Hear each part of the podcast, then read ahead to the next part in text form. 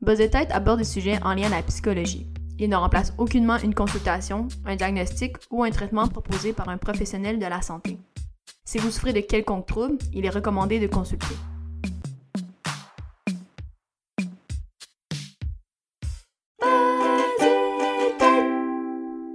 Salut tout le monde! Donc aujourd'hui, j'ai le plaisir d'être avec Étienne Aumont, qui est un doctorant en euh, psychologie à l'UCAM, donc en recherche. Donc salut à toi! Allô Léa! J'espère que ça va bien ce matin. Oui, très bien, toi? Oui, merci. Euh, D'ailleurs, j'ai pas mentionné, mais tu es aussi président et fondateur de Science 101 euh, de la vulgarisation à l'UQAM. Est-ce que tu peux nous dire un peu, c'est quoi euh, davantage? C'est En fait, le nom, c'est Science 101 Vulgarisation UQAM. C'est euh, un organisme qui a pour but de faire la promotion de l'acquisition de compétences en communication scientifique auprès de la communauté étudiante à l'UQAM. Ben, je dis l'UQAM, mais en même temps, de plus en plus, on s'élargit. On est ouvert, ouverte à des personnes qui sont issues de d'autres universités. Donc, c'est vraiment la communauté étudiante at large. Peu importe le domaine d'études, euh, c'est ça. Donc, on organise euh, des formations, des conférences, des concours de vulgarisation, puis aussi, on a une revue de vulgarisation scientifique. Donc, c'est des occasions d'apprendre euh, autant de manière théorique qu'au niveau pratique en créant du contenu directement. Puis ce contenu-là, dans le fond, ça peut prendre plusieurs formes, si je comprends bien, là. Oui, exactement. Donc, euh, pour notre concours de vulgarisation, ben, on, a, on a décidé d'opter pour tous les types de contenus qui sont euh, non écrits. Donc, euh, c'est quelque chose, c'est du contenu qui se révise un petit peu moins bien. Donc, on ne peut pas vraiment mettre ça dans le même processus que notre revue de vulgarisation scientifique, par exemple. Donc, ce qu'on fait, ben, on a des bandes dessinées, on a des infographies, euh, des balados, aussi des vidéos.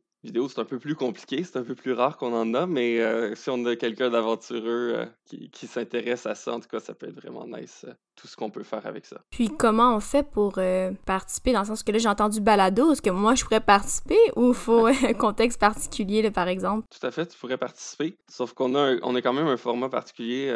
on a des balados qui sont courts. là. Je pense que no- notre, dans notre règlement, c'était 8 ou 6 minutes, je suis plus sûr.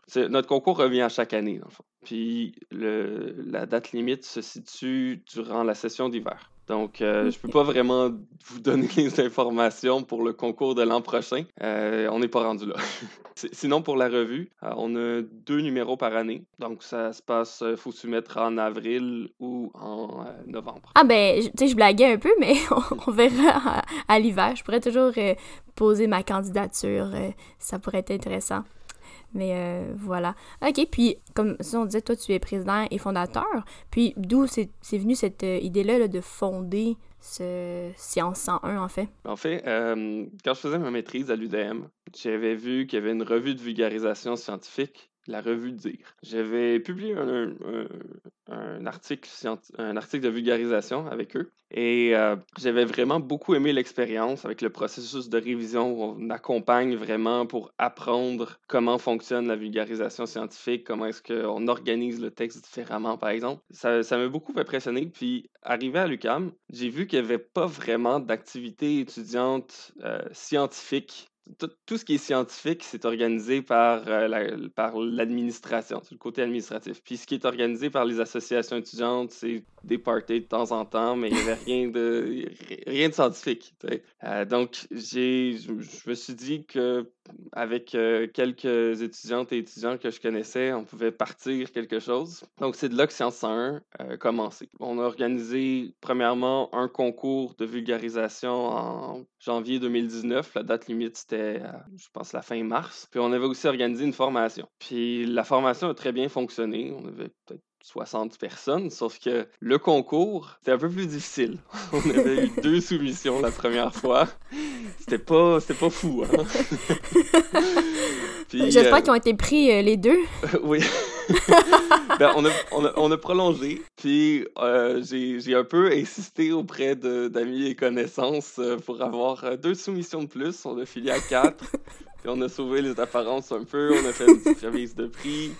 Puis ça a été, ça, a bien fonctionné dans le sens où, euh, après ça, en rétrospective, on a décidé de, qualifier le concours de vulgarisation de projet pilote. Donc, euh, à partir de ça, ben, on a obtenu un peu plus de financement, on a attiré un peu l'attention, puis c'est là qu'on a commencé à lancer la revue de vulgarisation. Mais là, on n'avait pas encore de résultats, donc c'était plus difficile quand même d'aller chercher les, gens. On avait eu quatre soumissions, c'était pas, pas si pire pour un début. Puis euh, on, a, on a quand même décidé de faire ça gros là, pour notre lancement. Donc euh, en septembre 2019, on a lancé notre revue, puis on a invité du monde de partout dans le milieu de la vulgarisation. Puis c'était un gros truc, on était à peu près 100 personnes, euh, une vingtaine de personnes invitées du milieu de la vulgarisation, puis à peu près 80 étudiantes et étudiants. Ça a très mmh. bien marché. Puis peu de temps après, la pandémie nous a un peu coupé les jambes. Mmh. Mais on s'en est quand même bien sorti avec la revue, ça a grandi. on, a, on, a, on a habituellement une douzaine ou même jusqu'à une vingtaine de soumissions à chaque numéro de revue. Fait que c'est pour ça que maintenant on en publie deux par année. Donc, euh, Science 1 est quand même arrivé de loin en deux ans et demi. on a bien grandi. Puis, ben, vous pouvez aller voir ça sur nos réseaux sociaux. Euh, on a Facebook, Instagram, on a LinkedIn, mais on n'est pas trop actif. Euh, Twitter. Puis on a un site web, euh, science1.ca, science avec un S. Yes, ouais, tout à fait. C'est bien, tu as déjà fait les plugs, on pourra les refaire à la fin aussi. Mais oui, comme tu dis, c'est quand même très récent, encore une fois, plus la pandémie qui est arrivée. Mais donc, on peut imaginer, espérer encore bien des projets pour, pour euh, Science 101. Mais là, bon, donc tout ça, on a, on a introduit, on parlait de ça, mais en fait, le, le sujet principal dont tu viens de nous parler, euh, c'est plutôt euh, l'Alzheimer et ses traitements, et en tout cas, on va évidemment élaborer là-dessus. mais effectivement, c'est ton sujet de travail de recherche, l'Alzheimer en particulier. Est-ce que tu peux nous en dire davantage? Oui, sur l'Alzheimer at large ou sur mon projet? ben, j'imagine qu'on fait un peu des deux, mais tu peux peut-être partir de toi, sur quoi tu travailles, ce qui intéresse. Puis évidemment, il y a des choses probablement qu'on devrait préciser pour euh, les auditeurs ou même pour moi. Comme j'ai mentionné hors onde, je n'étais pas une fan des cours euh, bio, euh, psychologie, base psycho-bio. Donc voilà. Donc moi, je travaille à la base sur les biomarqueurs de la maladie d'Alzheimer. Biomarqueur, ça veut simplement dire que c'est une mesure qu'on prend qui est biologique. Donc, on va mesurer quelque chose dans le corps. Ça peut être de l'imagerie, par exemple ou ça peut aussi être euh, un échantillon qu'on prend comme une prise de sang. Ça peut être euh, une ponction lombaire. Donc, on va aller prendre un échantillon dans la moelle épinière, dans le, dans le liquide dans lequel baigne la moelle épinière. Plutôt, on va pas piquer dans la moelle épinière directement. Et euh, on va pouvoir mesurer c'est quoi les produits, les, les protéines qu'il y a dans ce liquide-là. Donc ça, ça va nous donner des indications. C'est un marqueur biologique sur qu'est-ce qui se passe euh, dans le cerveau, qu'est-ce qui se passe au niveau de, la pathologie d'Alzheimer, par exemple. Puis sinon, ben, l'imagerie, euh, on a plusieurs types. Vous connaissez probablement tous et toutes l'IRM, l'imagerie à résonance magnétique. Donc, c'est un gros aimant qui tourne autour de la tête. Puis, euh, ça nous donne une idée de où est-ce qu'il y a des molécules d'eau qui tournent. Puis, j'irai pas plus loin dans la physique de ça. Mais l'outil que j'utilise principalement de mon côté, c'est ce qu'on appelle l'imagerie nucléaire. Donc, on va injecter un produit dans la circulation sanguine d'une personne et ce produit-là, il va venir s'attacher à une composante spécifique. Donc, moi, je m'intéresse à une composante spécifique qui est nécessaire pour envoyer des neurotransmetteurs pour un système spécifique dans le cerveau, qu'on appelle le système cholinergique. Vous n'avez pas besoin de retenir ce nom-là. Je le dis juste pour les personnes qui savent de quoi je parle. Parfait. Sinon, vous pouvez oublier. Mais on a un système de neurotransmetteurs que je cible, puis euh, mon, mon, euh, mon traceur que j'injecte, ben, il va venir me dire où est-ce que l'acétylcholine est envoyée. Mon neurotransmetteur, il est envoyé. Mais juste pour ça, pour bien comprendre, c'est pas toi qui fais là, ces euh, procédures-là. Parce que tu dis, ah, je, je veux faire ci, fait que c'est qui qui les fait? Exactement, parce que moi, je suis chercheur, j'ai une formation en santé. Euh, en fait, ça, ça, se passe à l'Institut neurologique de Montréal. Il y a euh, une équipe de radiochimistes qui vont venir créer le produit parce que le traceur, il est radioactif. C'est pour ça qu'on parle d'imagerie nucléaire. Donc, on a une molécule, puis on a mis un fluor radioactif dessus, un atome radioactif qui est collé après. Fait comme ça, on le sait où qui est. Il laisse une trace de son emplacement, puis on est capable de mesurer la radioactivité avec notre machine après. Donc, euh, ça, c'est pas moi qui fais ça. Je fais pas l'injection non plus. On a euh, des, personnes euh, techniciennes qui vont venir faire l'injection bien mesurée, puis qui, vont, qui vont aussi lancer le scanner. Donc, même ça, c'est pas moi qui le fais.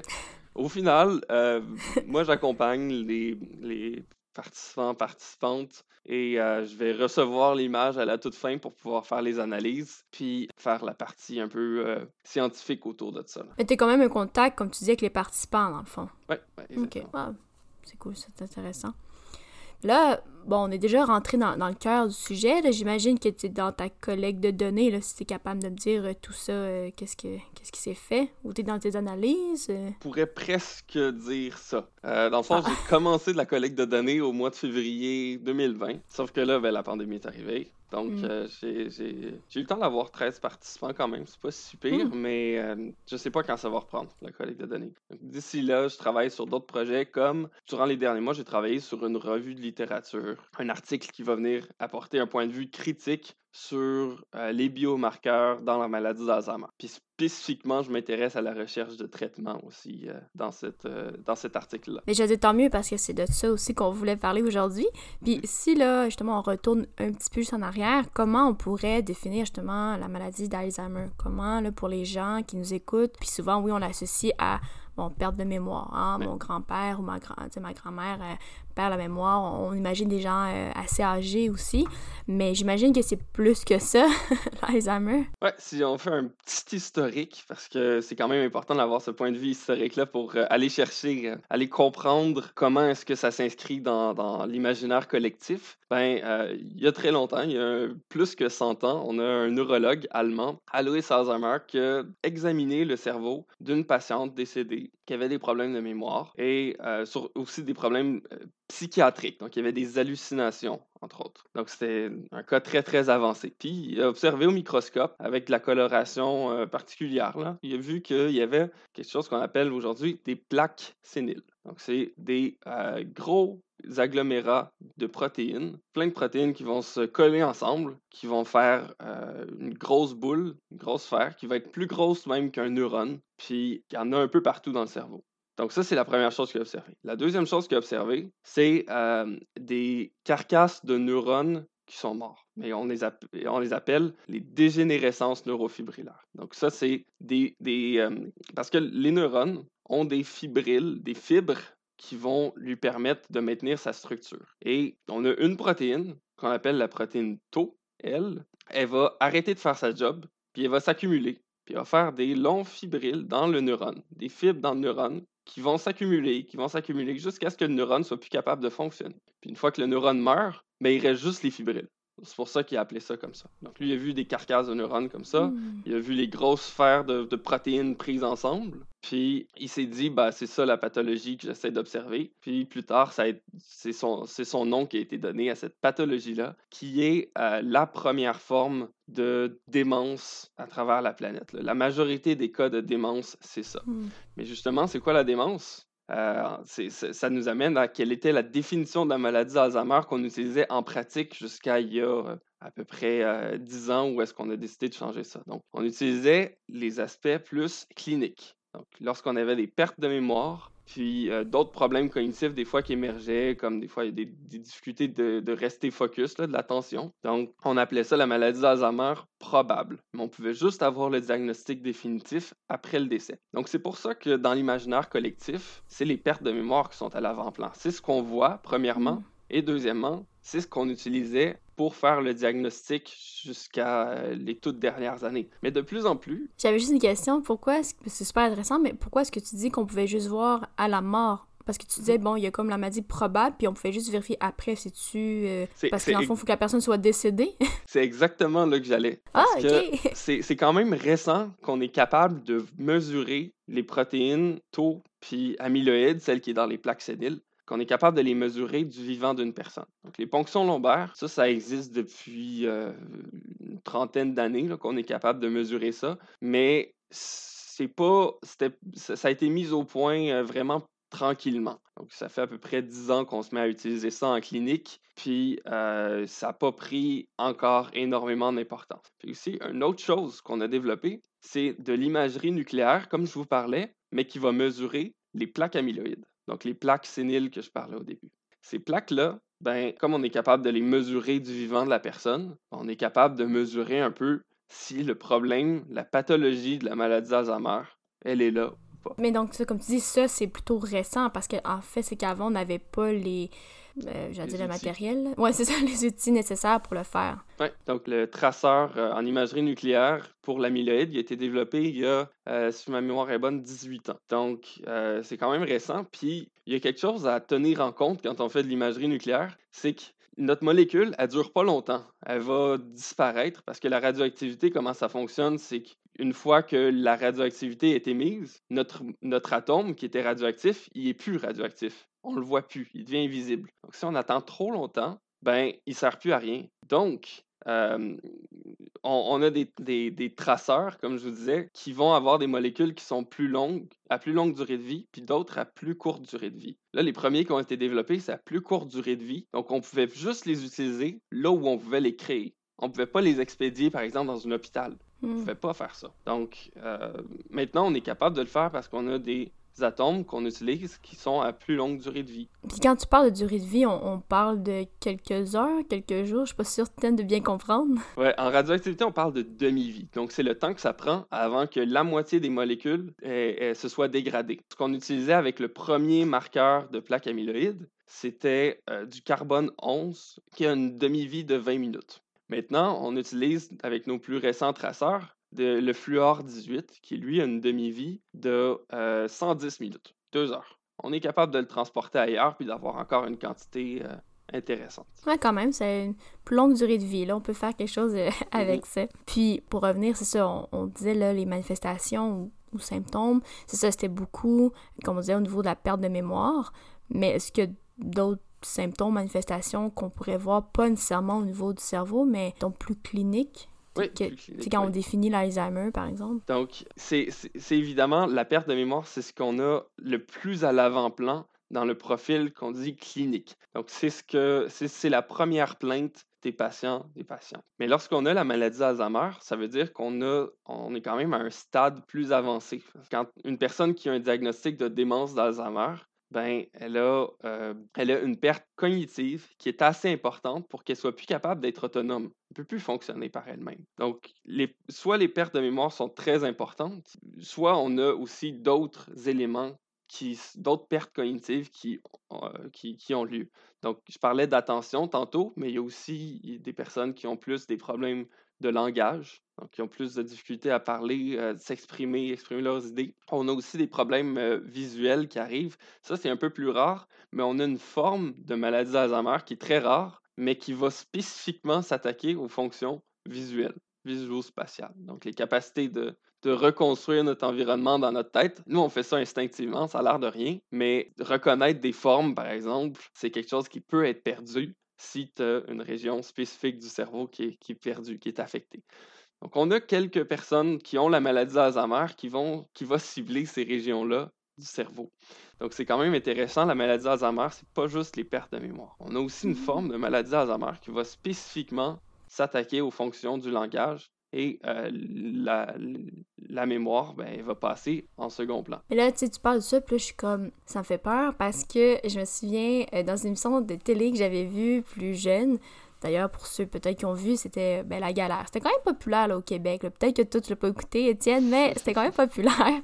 Mais bon, bon, sans blague, le lien, c'est que oui, dans cette émission-là, euh, il y a une des personnages bon, euh, principales qui était atteinte, dans ce moment donné, de- d'Alzheimer, mais précoce. Je sais pas si c'est le nom qu'on donne. J'imagine que c'est peut-être, je sais pas si tu es euh, spécialiste là-dedans, mais on va dire, est-ce que c'est les mêmes choses qu'on voit au niveau des neurones et tout? C'est juste que c'est plus tôt? Quand on parle d'Alzheimer précoce, on parle de, de la maladie qui va avoir lieu beaucoup plus tôt. Donc, typiquement, la maladie d'Alzheimer a lieu dans la soixantaine ou après. Donc, plus une personne vieillit, plus les chances d'avoir la maladie d'Alzheimer augmentent. C'est vraiment une maladie qui est liée à l'âge, très fortement. là. Rendu à 80 ans, euh, si ma mémoire est bonne, on est rendu, ouais, sans faire de jeu de mots, Ouais, on, on est rendu à un bon euh, quart des, des gens qui ont euh, la maladie d'Alzheimer ou un trouble cognitif au moins lié à l'Alzheimer. Donc, ça, ça augmente vraiment en fréquence avec l'âge. Mais lorsqu'on l'a avant 60 ans, ça nous indique que ça c'est pas lié au hasard. C'est pas juste n'importe qui qui a commencé la maladie d'Alzheimer avec l'âge. Ça veut dire qu'on a des facteurs de prédisposition qui fait que euh, on a plus de chances de l'avoir, de le développer, puis de le développer plus tôt surtout. Donc ça, on parle de, facteurs qui sont génétiques, qui font en sorte, par exemple, que l'amyloïde dont je vous parlais tantôt n'est ben, pas géré correctement, fait qu'elle peut s'accumuler. Donc ça, c'est euh, une, des, euh, une des causes, justement, de la, la maladie d'Alzheimer qui est euh, précoce, qui est génétiquement déterminée. Puis les personnes qui ont ça, ben, ça peut commencer dans la quarantaine et la cinquantaine typiquement, surtout la quarantaine, des fois même la trentaine. Mais euh, ça, c'est plus rare. Puis aussi, quelque chose mmh qui est, euh, qui est un peu moins connu, ben, les personnes euh, qui ont la trisomie 21 ont aussi la maladie d'Alzheimer précoce dans presque tous les cas. Donc, à partir de 45-50 ans, généralement, ça commence. Comment ça, il y a, y a ce lien-là entre la trisomie et, et l'Alzheimer? C'est parce que plusieurs des gènes qui sont associés à la pathologie de l'Alzheimer sont situés sur le chromosome 21. Donc, si on a trois copies, ça veut dire qu'il ne va pas fonctionner pareil. Je ne connais pas les détails euh, de ces gènes-là, justement. Je ne suis pas spécialisé en génétique, donc je ne vais pas m'aventurer et dire des niaiseries. Mais c'est ça, la gestion de la protéine amyloïde, elle se fait moins bien. Ce qui fait que la, maladie peut commencer plus tôt. Comme je disais tout à l'heure, moi, ça me fait bien peur parce que, étant, euh, ben, bon, parce que la clinicienne, la mémoire est très euh, importante comme outil de travail. Puis je dis souvent la blague, des fois, je me dis, oh mon Dieu, tu sais, s'il fallait, je touche du bois en ce moment, euh, s'il fallait que je perde la mémoire, entre guillemets. Mais est-ce que, justement, parce que là, tu nommes, il y a cet aspect-là génétique, donc j'imagine, peut-être c'est naïf comme question, mais est-ce qu'il y aurait une façon de voir si on est porteur de ce gène-là, en voulant dire, est-ce que euh, justement, les gens, est-ce qu'ils pourraient se faire tester? je sais pas si c'est le bon mot, en guillemets. J'imagine que ça serait très coûteux et qu'on pourrait pas faire ça comme ça. Mais est-ce que, est-ce que ces tests-là qui, existent? Oui, ça, ça, existe. On l'utilise en recherche. Je sais pas à quel point, comment ça marche pour une personne qui veut se faire tester, par exemple. Euh, j'imagine ça doit passer par le médecin euh, pour que ce soit couvert par, par la RAMQ. Si, si on a des indices de facteurs de risque. Par exemple, euh, si tes deux parents avaient eu, euh, ben là, t'es encore un peu jeune pour ça, mais si, si euh, tes quatre grands-parents avaient tous eu la maladie d'Alzheimer, ben ça nous aurait indiqué qu'il y aurait quand même des risques que ce soit génétique. Donc, ça peut justifier qu'on prenne, on prenne le génotype, par exemple, pour voir si ça peut expliquer. Si on voit, par exemple, chez une personne qui a une perte de mémoire euh, déjà à 40 ans, ben peut-être on va faire le génotype parce qu'on veut savoir qu'est-ce qui se passe. Alors qu'une mmh personne qui a, déjà 68 euh, ans, par exemple, qui commence à avoir des pertes de mémoire, ben là, c'est un peu plus euh, considéré comme normal parce que la maladie d'Alzheimer, ça peut arriver à 68 ans, c'est pas, c'est pas anormal. Quand ça arrive à 40 mmh ans, là, c'est anormal. Puis là, ça peut justifier des tests génétiques. On l'utilise surtout en recherche, on l'utilise un peu moins euh, en, clinique, parce que c'est juste des... En fait, soit on a des gènes qui vont être euh, très forts, donc qui vont faire en sorte que la maladie d'Alzheimer va être précoce dans la quarantaine, soit on a un, un autre gène qu'on connaît, mais qui est juste un facteur de risque. Donc, qui va multiplier, par exemple, par 5 le risque de le développer. Mais ça ne va pas dire que tu vas le développer. Ça veut juste dire qu'il y a plus de chances que tu le développes éventuellement. Et savoir ça, c'est pas, pas si utile que ça en pratique. Ça fait juste peur si tu l'as, ça te rassure si tu l'as pas. Mais euh, sinon, ben, c'est surtout utile pour la recherche, c'est pas utile pour le patient. C'est ça, j'allais dire, mettons, l'aspect plus euh, clinique, donc cliniquement, euh, tu sais, il y a quand même des tests qui existent. D'ailleurs, euh, si jamais vous avez écouté l'épisode avec Simon Delorme, qui était neuropsy, donc il nous parlait justement des tests neuropsychologiques. Bon, lui, c'est dans le cadre scolaire, là, il y avait un épisode là-dessus, mais évidemment, tu sais, moi, j'avais quand même eu des discussions avec d'autres collègues à l'UQAM, d'autres doctorants. effectivement, il y a des tests qui existent là, pour voir, j'imagine même la, la euh, je, pense que j'en ai parlé dans l'épisode, mais effectivement, de, des tests de voir un neuromoteur, je sais pas si ça se dit, mais au niveau aussi de la, des conditions. Je sais, je sais que toi, tu peut-être pas, euh, euh, tu travailles pas là-dedans spécifiquement, mais est-ce que tu as peut-être juste des, des, des, tests qui te viennent en tête ou le genre de tests qu'on pourrait faire? Donc, il y a plusieurs tests. Dans la maladie d'Alzheimer, premièrement, il faut, faut, établir les bases. Il y a un type de mémoire qui est affecté en particulier, qui est bien connu. C'est la mémoire qu'on appelle épisodique. Donc, c'est la mémoire des événements de vie. Donc ça, c'est un type de mémoire qui est multisensoriel. Donc, euh, on se souvient de l'odeur au moment où quelque chose s'est passé. On se souvient des sons qui sont associés à... Il y, a, plusieurs sens qui sont associés ensemble. On fait des liens entre les sens. Donc, ça, c'est de la mémoire épisodique. C'est des événements de vie. C'est pas juste des faits euh, sans contexte. Puis c'est cette mémoire-là qui est affectée en premier. Puis quelque chose d'intéressant, c'est que la mémoire épisodique, bien, elle se perd avec le temps déjà de base, puis elle se transforme en mémoire qui est plus stable. Donc c'est pour ça que les personnes qui ont la maladie d'Alzheimer ont les mémoires récentes qui sont plus perdues que les mémoires anciennes.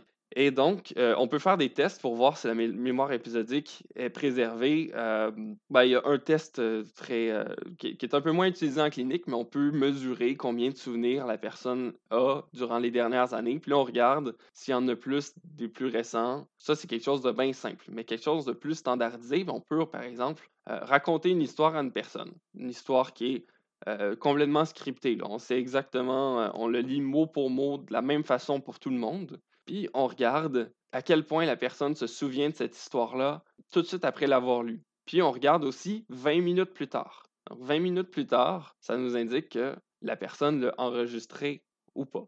Tandis que tout de suite après, ben là, on a un peu l'aspect attentionnel. Donc, si, elle porte encore attention à l'histoire, si elle est capable de préserver euh, dans, son euh, attention immédiate une bonne partie de l'histoire, ben, ça va l'aider. Mais après 20 minutes, l'attention n'est plus, plus en ligne de compte. On est passé à autre chose. Et donc, c'est comme ça qu'on le mesure souvent. On a aussi des listes de mots, euh, des listes d'images aussi. Donc, euh, il y, a plusieurs possibilités. Mais quelque chose que je trouve très intéressant pour la maladie d'Alzheimer, c'est que la première forme de mémoire, en fait, je vous ai un peu menti, j'ai dit que la, forme qu'on associe le plus à la maladie d'Alzheimer, c'est la mémoire épisodique.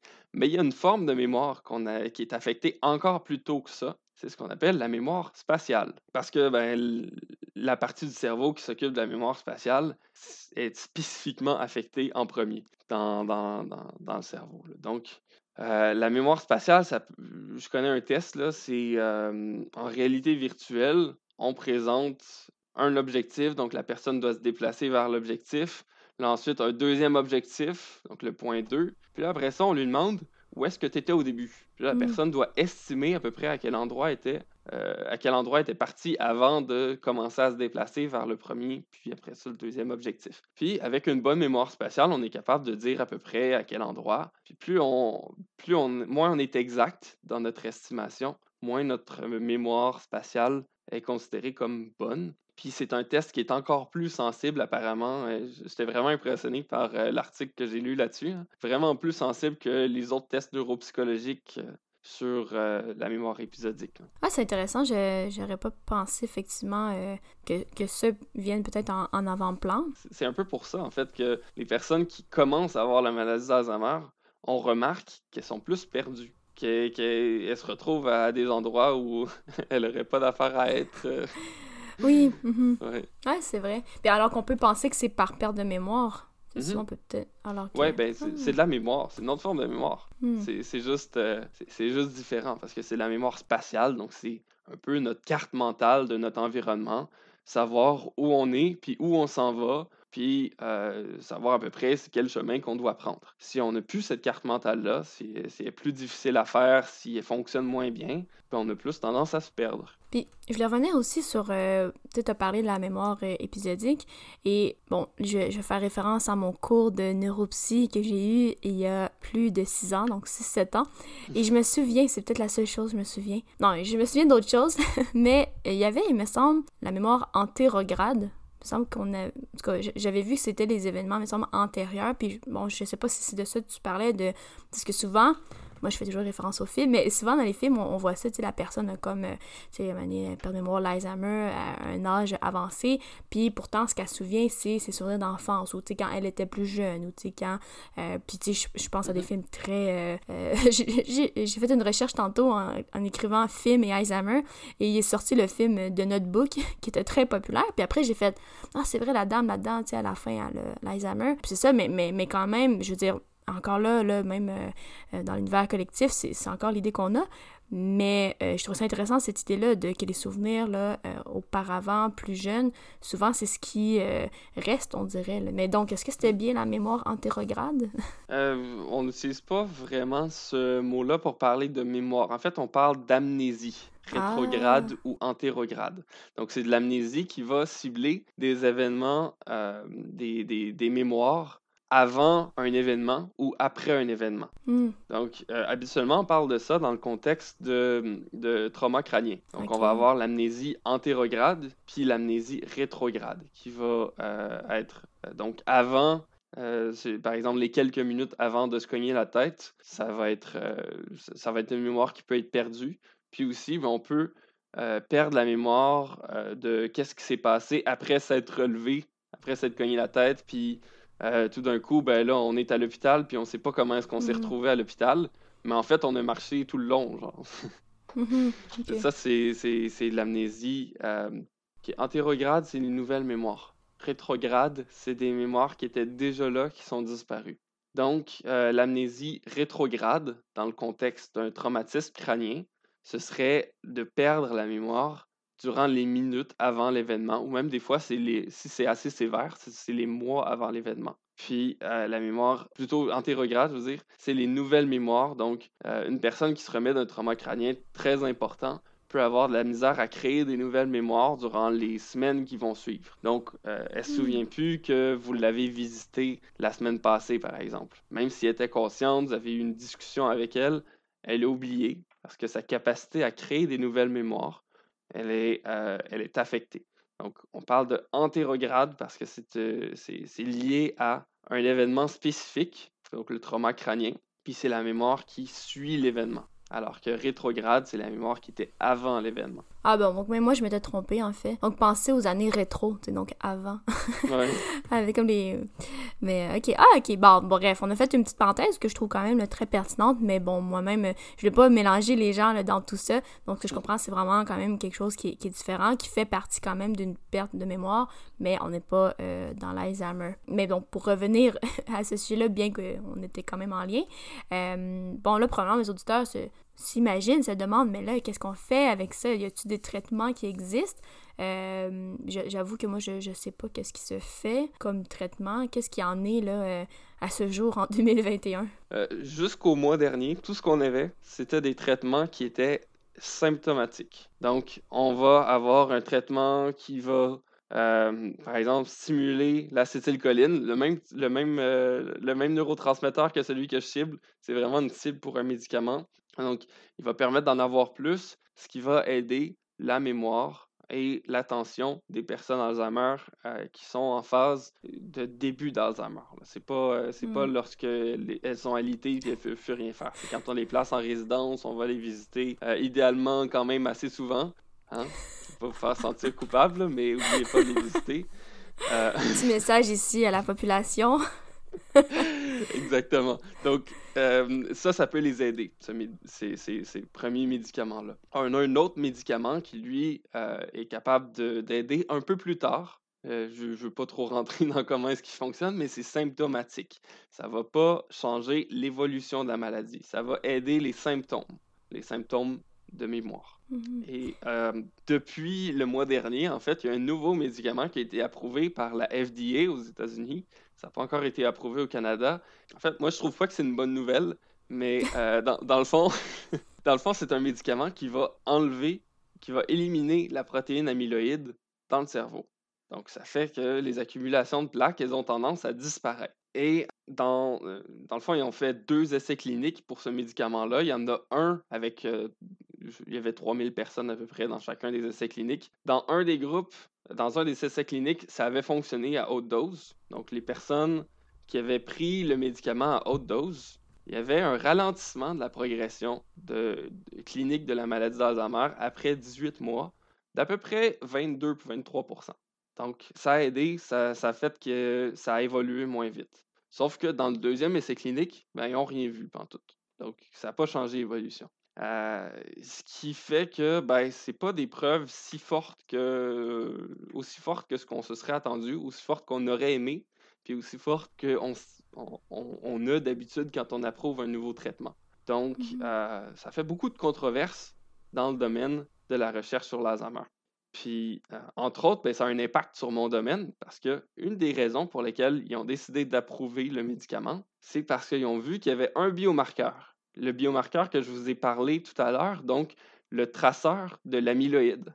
Donc, ils ont pris de l'imagerie nucléaire, ils ont regardé où étaient les plaques amyloïdes avant le traitement, après le traitement, puis ils ont vu qu'il y avait une diminution très forte des accumulations d'amyloïdes. Sauf que l'amyloïde, c'est pas la maladie d'Alzheimer, c'est pas, c'est pas, euh, c'est pas les problèmes de mémoire, par exemple. Donc, eux, ils ont décidé de bypasser ça, puis de dire que c'était une preuve pour approuver le médicament. Et normalement, selon les règles de la FDA, pour qu'on utilise un biomarqueur comme une preuve de l'efficacité d'un traitement, il faut que ce soit approuvé par la FDA. Il faut qu'il y ait un processus très élaboré pour euh, valider ce biomarqueur-là. Ça n'a pas été fait pour, pour le traceur de l'amyloïde, mais ils ont quand même décidé de l'utiliser. Fait que ça a un impact sur mon domaine parce que moi, je fais de la recherche sur les biomarqueurs. Je veux savoir qu'est-ce qu'on peut utiliser pour euh, la recherche de traitement. Puis euh, tout d'un coup, ben, la FDA décide de bypasser ses propres règles. Fait que, euh, c'est pour ça que c'est pour ça que je dis que c'est pas nécessairement juste une bonne nouvelle parce que ça vient un peu faire des passes droits dans les procédures habituelles mm-hmm. qu'on, devrait conserver parce qu'on ne veut pas approuver un traitement qui fonctionne juste pour réduire un biomarqueur, mais qui ne fonctionne pas en pratique. Mm-hmm. Si ça réduit l'amyloïde, mais la personne va continuer de progresser aussi rapidement dans sa maladie d'Alzheimer, qu'est-ce que ça change? Ça vaut pas la peine. Donc, il faut mm-hmm. prouver que quand on réduit l'amyloïde, on réduit la progression de la maladie. C'est quelque chose qu'on n'a pas encore fait. Tant que c'est pas fait, ben on peut pas. en tout cas, il faudrait pas l'utiliser pour valider un mm. traitement. Ce qui me questionne, moi, dans ce que tu dis aussi, c'est si j'ai bien compris, parce que si finalement, bon, le traitement euh, permet de réduire euh, l'amyloïde, est-ce que ça n'aurait pas d'autres d'autres effets secondaires? Parce que j'imagine de réduire ça pour le plaisir. Euh, oui. Mais en fait, le, le, traitement utilise des anticorps. là, je ne peux pas vous dire exactement par quel mécanisme les anticorps vont être utilisés, mais ce qu'on voit, c'est qu'il y a ce qu'on appelle un œdème cérébral dans plus du tiers des personnes qui prennent le médicament à haute dose. Donc, un œdème cérébral, c'est une accumulation d'eau qui fait que quand on fait un IRM, on, voit qu'il y a comme une zone qui est plus pâle que d'habitude. Puis on voit cette anomalie-là sur le cerveau. Généralement, ça ne fait pas de symptômes ou ça fait des maux de tête, euh, des migraines parce que ben, ça, ça fait un peu une pression sur le cerveau, fait que ça peut faire un, un mal de tête. Ça peut être lié à quoi? Plein de choses. Peut-être euh, le système immunitaire, parce qu'on ben, utilise euh, euh, des, anticorps, mais en même temps, c'est quand même assez mystérieux. On ne connaît pas vraiment la vraie explication. Il n'y a pas assez de recherche qui s'est fait là-dessus. Mais ce qu'on sait, c'est que ça arrive très souvent. Quand même 40% des gens. Puis ça, c'est une autre raison pour laquelle je trouve que c'est pas une super bonne nouvelle, ce médicament-là. Si 40% des gens qui le prennent ont un œdème cérébral, ça veut dire qu'il faut faire un suivi. Ça veut dire qu'il faut faire des IRM chez ces personnes-là. Les IRM, ça coûte cher. Puis les IRM, on n'en a pas partout. Il va falloir construire des nouvelles IRM parce qu'il va y avoir des files d'attente monstrueuses pour les utiliser. Hmm. Donc, euh, aux États-Unis, il y a 6 millions de personnes qui ont la maladie d'Alzheimer. Pour donner une idée. 6 hein. hmm. millions de personnes euh, et le médicament, il est indiqué, donc il peut, euh, il peut être prescrit à des personnes qui sont à n'importe quel stade de la maladie. Donc, théoriquement, on pourrait avoir 6 millions de personnes qui prennent le médicament du jour au lendemain. En pratique, c'est vraiment pas comme ça que ça va se passer, mais euh, même si on a juste 10% des gens qui le prennent, 600 000 personnes, ça fait beaucoup de, beaucoup de personnes qui attendent pour avoir un IRM. Hein. Ouais, puis là, mais euh, j'entends là, finalement peut-être les réticences par rapport à ce, traitement-là en, particulier. Puis, mm-hmm. euh, si je me trompe pas, en 2019, tu as écrit un article où le titre c'était Il faut repenser le combat contre l'Alzheimer. Quand j'ai lu ça, j'ai fait Oh, quand même, c'est pas rien, là. donc, euh, donc, évidemment, de, de tout ça, là, de, de, de, ce que tu nous as présenté, de ce traitement-là, de quels effets ça a et quoi que ce soit, qu'est-ce que toi, là, comment, comment tu repenses justement le combat contre l'Alzheimer? Comment tu vois euh, la suite des choses, par exemple? Ouais, ça, je sais parler de ça. Euh, dans le fond, la maladie d'Alzheimer, comment est-ce qu'elle a été vue euh, durant un bon 25-30 ans, euh, c'est de plus en plus contesté. le point de vue dominant, c'est ce qu'on appelle la cascade amyloïde. Donc, c'est une chaîne d'événements qui arrivent un après l'autre, qui vont s'entraîner, euh, que l'un entraîne l'autre, dans le fond. Donc, c'est causal comme chaîne d'événements, qui va faire que, ben, on a des accumulations d'amyloïdes. Donc, l'accumulation d'amyloïdes va entraîner des problèmes, par exemple de l'inflammation, d'autres choses, qui, ces problèmes-là vont entraîner de l'accumulation de la protéine Tau que je vous parlais tantôt. Donc, cette protéine-là euh, va faire en sorte que les neurones meurent Puis, lorsque les neurones meurent, en assez grand nombre, on commence à avoir des symptômes. Donc, on, a une chaîne d'événements qui est parfaitement liée de manière causale. Sauf que c'est quelque chose qu'on ne voit pas en pratique. Donc, par exemple, on est capable d'injecter des protéines tau euh, anormales chez une souris qui est parfaitement saine et on va avoir la protéine tau qui va se répliquer, qui va progresser, qui va s'en aller de neurone en neurone, comme, dans, comme on voit dans la maladie d'Alzheimer, sauf qu'il n'y a pas de protéine amyloïde qui est anormale. Tout est normal, sauf qu'on injecte la protéine tau, puis là, elle se met à, développer euh, un genre de maladie d'Alzheimer. Évidemment, c'est une souris. On ne peut pas avoir la même chose que la maladie d'Alzheimer. Il, y a, des choses, euh, des processus dans le cerveau d'une souris qui ne sont pas identiques à ceux d'un humain. Donc, on ne peut pas tout appliquer. Mais quand même, on voit que la protéine tau est capable de se répliquer par elle-même. Elle n'a pas besoin d'amyloïdes, elle n'a pas besoin d'avoir de, de l'inflammation pour se répliquer. Donc, ça, c'est un premier problème. En fait, comment je le vois, c'est que la maladie d'Alzheimer, moi, je la vois comme plein de mécanismes qui vont, agir en même temps. Donc, c'est comme une grosse machine avec plein de roues dentées. Puis, si tu en enlèves une, ça continue de rouler parce qu'elles sont toutes reliées à plein d'endroits. Donc, euh, il y en a plein de mécanismes, puis probablement il va falloir s'attaquer à plusieurs mécanismes en même temps pour être capable de ralentir vraiment la maladie d'Alzheimer, euh, de, de, la ralentir, de l'arrêter complètement. En attendant, tout ce qu'on peut faire, c'est la ralentir un peu en enlevant une roue dentée ou une autre. L'amyloïde, c'en est une, mais on ne va pas pouvoir avoir un effet sur tout avec une chose. Parce qu'on a plein de mécanismes qui sont en jeu. Oui, ils sont interreliés dans le sens où si on augmente tôt, ben on peut augmenter, euh, par exemple, l'inflammation. Oui, c'est interrelié, mais c'est pas causal. On peut avoir l'inflammation sans avoir taux. On peut avoir taux sans avoir d'inflammation. Donc, il y a des liens. Puis l'erreur que beaucoup de chercheurs ont fait, c'est de dire que ces liens-là, c'est des relations causales. Alors qu'en réalité, on ne le sait pas si c'est causal. On, voit qu'il y a un lien, mais on ne sait pas à quel point il est fort. Et les chercheurs ont assumé que c'était tellement fort que c'était une relation causale, puis ils ont, ils ont, décidé de mettre cette relation causale dans le sens de leur théorie pour que ça fitte. Mais on se rend compte de plus en plus que ça ne marche pas, parce que des thérapies à l'amyloïde, on en a essayé des dizaines on a dépensé des milliards et des milliards de dollars pour développer des thérapies à l'amyloïde. Celle qui a été approuvée le mois dernier, c'est euh, la seule de, toute cette gang-là. Ça fait dix ans qu'on fait de la recherche là-dessus. Donc, il faut qu'on fasse, qu'on diversifie notre recherche de traitement, qu'on cible, par exemple, la protéine tau ben, est ciblée dans plusieurs euh, thérapies qui sont à l'étude en ce moment. Donc, ça, c'est une bonne chose. Parce que la protéine tau, ben, il faut s'y attaquer aussi. Si on contrôle l'amyloïde, ben, il faut qu'on contrôle aussi tau, puis il faut qu'on contrôle aussi l'inflammation, par exemple. Donc, euh, il y a plein de traitements là, qui, vont, euh, qui sont en cours de développement dans ces optiques-là. Sauf qu'il ne faut pas oublier que. Ben, en fait, c'est un, un, paradigme qu'il faut qu'il change. Il faut, il faut arrêter de penser que la, la maladie d'Alzheimer, c'est juste une chaîne d'événements. C'est pas une chaîne d'événements. C'est plein d'événements qui sont interreliés mais qui ont quand même une certaine indépendance. Concrètement, mettons, pour les gens, est-ce qu'il y a des choses qu'ils peuvent faire pour euh, prévenir, pour retarder, en guillemets? Est-ce qu'il y a des choses qui peuvent être faites? Euh, parce que là, tu parles, je comprends beaucoup au niveau euh, du, cerveau et tout, mais pour mm-hmm. les gens qui nous, écoutent, là, par exemple, ou je sais pas, les voudraient prévenir leurs grands-parents. Est-ce qu'il y a ben des choses qui peuvent être faites? la prévention, c'est un petit peu un grand mot parce qu'on est capable de réduire le risque mais euh, cette réduction du risque-là n'est pas si grande que ça. On peut réduire peut-être de, 15-20 le risque en ayant juste des habitudes de vie parfaites. C'est mmh. déjà bien, mais ça ne va pas garantir que la maladie d'Alzheimer n'arrivera pas. Puis, par exemple, un exemple, c'est le bilinguisme. Le bilinguisme, ça fait en sorte qu'une personne a généralement la maladie d'Alzheimer, son diagnostic, à peu près 2-3 ans plus tard.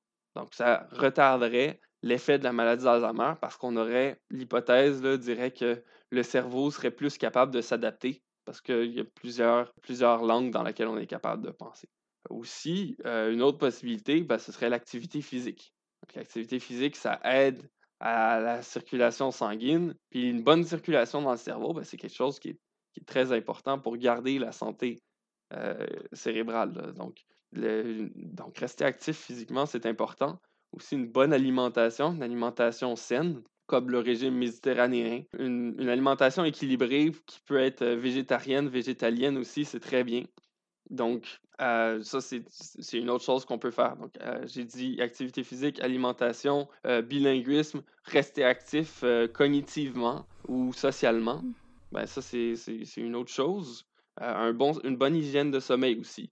Essayer de, de bien dormir. Là, évidemment, c'est quand même c'est quand même un peu compliqué cet aspect-là parce que les personnes âgées ont de plus en plus de difficultés à dormir en vieillissant. Donc, il faut, il faut pas trop s'inquiéter non plus pour ça. Mmh Donc, c'est, parce que l'anxiété, ça aide pas non plus. Mmh Mais en tout cas, il y a quelque chose, quelques petits trucs qu'on peut faire qui vont réduire le risque, qui vont faire que peut-être que les symptômes vont arriver plus tard, qu'on va pouvoir rester autonome plus longtemps. Et pour l'instant, ben, c'est ce qu'on connaît de mieux, je trouve. Comme tu nommes, en fait, des, des, des saines habitudes de vie, D'ailleurs, pour ceux qui nous écoutent, dans la saison 2, on avait, je fais mes plugs, dans la saison 2, on avait un épisode avec une nutritionniste. Donc, si jamais ça vous intéresse, on parlait de, bonne alimentation. donc, vous pouvez toujours aller écouter ça.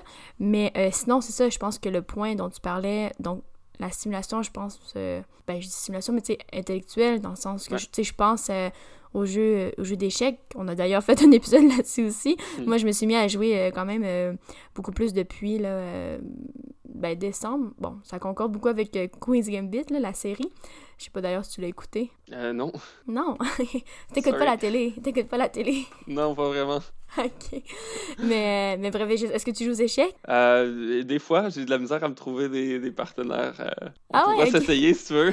ben oui, non, tout à fait, parce que, en tout cas, moi et deux autres de mes amis, on, joue là, beaucoup. D'ailleurs, euh, on utilise l'application euh, Lichess, qui, qui, est gratuite. Et, en tout cas, bref, pour ceux que ça intéresse aussi, c'est super. Il y a vraiment, là... Tu sais, moi, j'ai commencé à rentrer là-dedans. Là tu sais, oui, je jouais à 7-8 ans, mais là, vraiment de voir, ben toutes les.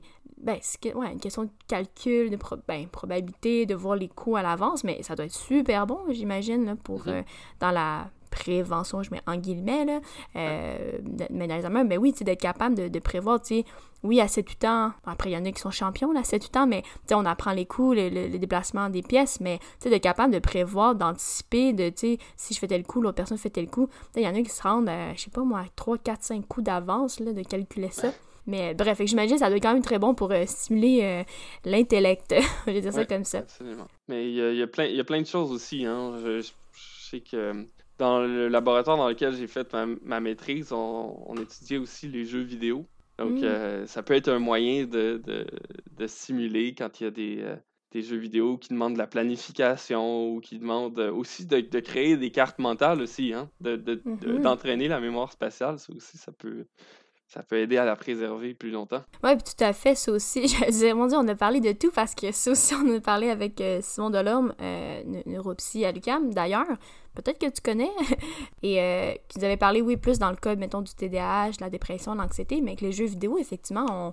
peut-être ça a encore euh, mauvaise presse, on dirait, mais non, il pourrait tout à fait euh, dans des contextes euh, d'apprentissage, dans des contextes thérapeutiques aussi, là, même. Mhm. Mais donc, ouais, je pense que ça fait pas mal euh, le, tour là, de ce qu'on voulait aborder aujourd'hui par rapport à l'Alzheimer, qu'est-ce que c'est, les manifestations, les traitements aussi, que finalement, il faut faire attention aux traitements peut-être qui sont proposés. Là, tu nous as expliqué ça de façon plus au niveau du cerveau, puis de voir aussi, ben, justement, qu'est-ce qu'on peut faire là, plus concrètement.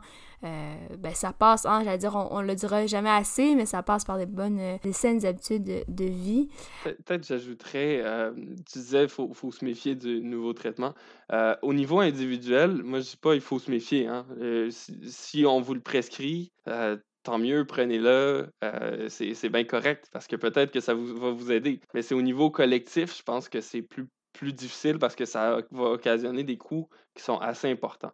Mais si ça aide des gens, tant mieux. C'est juste, malheureusement, le médicament a été approuvé dans un certain contexte qui n'était pas idéal. Puis, en plus, la, compagnie pharmaceutique a annoncé qu'elle allait charger des coûts exorbitants pour, euh, pour leurs médicaments. Donc, ça n'aide pas vraiment leur cause. Mais au niveau individuel, euh, c'est bien. OK. c'est bon. Donc, si vous écoutez puis vous prenez déjà ça, continuez. Là, ça, je, c'est ça, je comprends. C'est pas, pas, approuvé au Canada. Je sais pas à quel point tu as un auditoire aux États-Unis. Mais Ouais. ouais. Ouais, non, peut-être pas encore. Mais on sait jamais, tu sais, des fois, les gens qui nous écoutent, il y aurait peut-être des cousins aux États-Unis, puis là, qui leur parlent de ça. Hey, j'ai écouté un épisode sur l'Alzheimer. On sait jamais. Ouais. Donc, c'était Ouais. bien. euh, Merci là, de, la, de la précision. Ben euh, voilà, encore, euh, merci de ta présence aujourd'hui. C'était vraiment euh, bien apprécié. Je suis contente. J'ai réussi, je pense, à, à comprendre malgré tout. Puis je pense que les auditeurs, c'était très bien vulgarisé. là. Merci à toi. Est-ce que, justement, y a-tu des, des liens, des plugs que tu voudrais plugger? Où est-ce qu'on peut te retrouver? Tu as parlé évidemment de Science 101 tout à l'heure, mais tu peux le redire là, si tu veux, les, où est-ce que les gens peuvent trouver Ouais, informations. peux aller trouver euh, Science 101 euh, sur la page Facebook Science 101 Vulgarisation UCAM ou alors sur notre site web science avec un S 101.ca. Puis on a un Twitter, on a un Instagram. Sinon, je participe aussi à, euh, à Vérité ou Pandémie. Donc, euh, un- donc euh, c'est c'est- c'est vrai que ton truc va arriver à l'automne, hein? Fait que je pourrais pas bien bien plugger ça.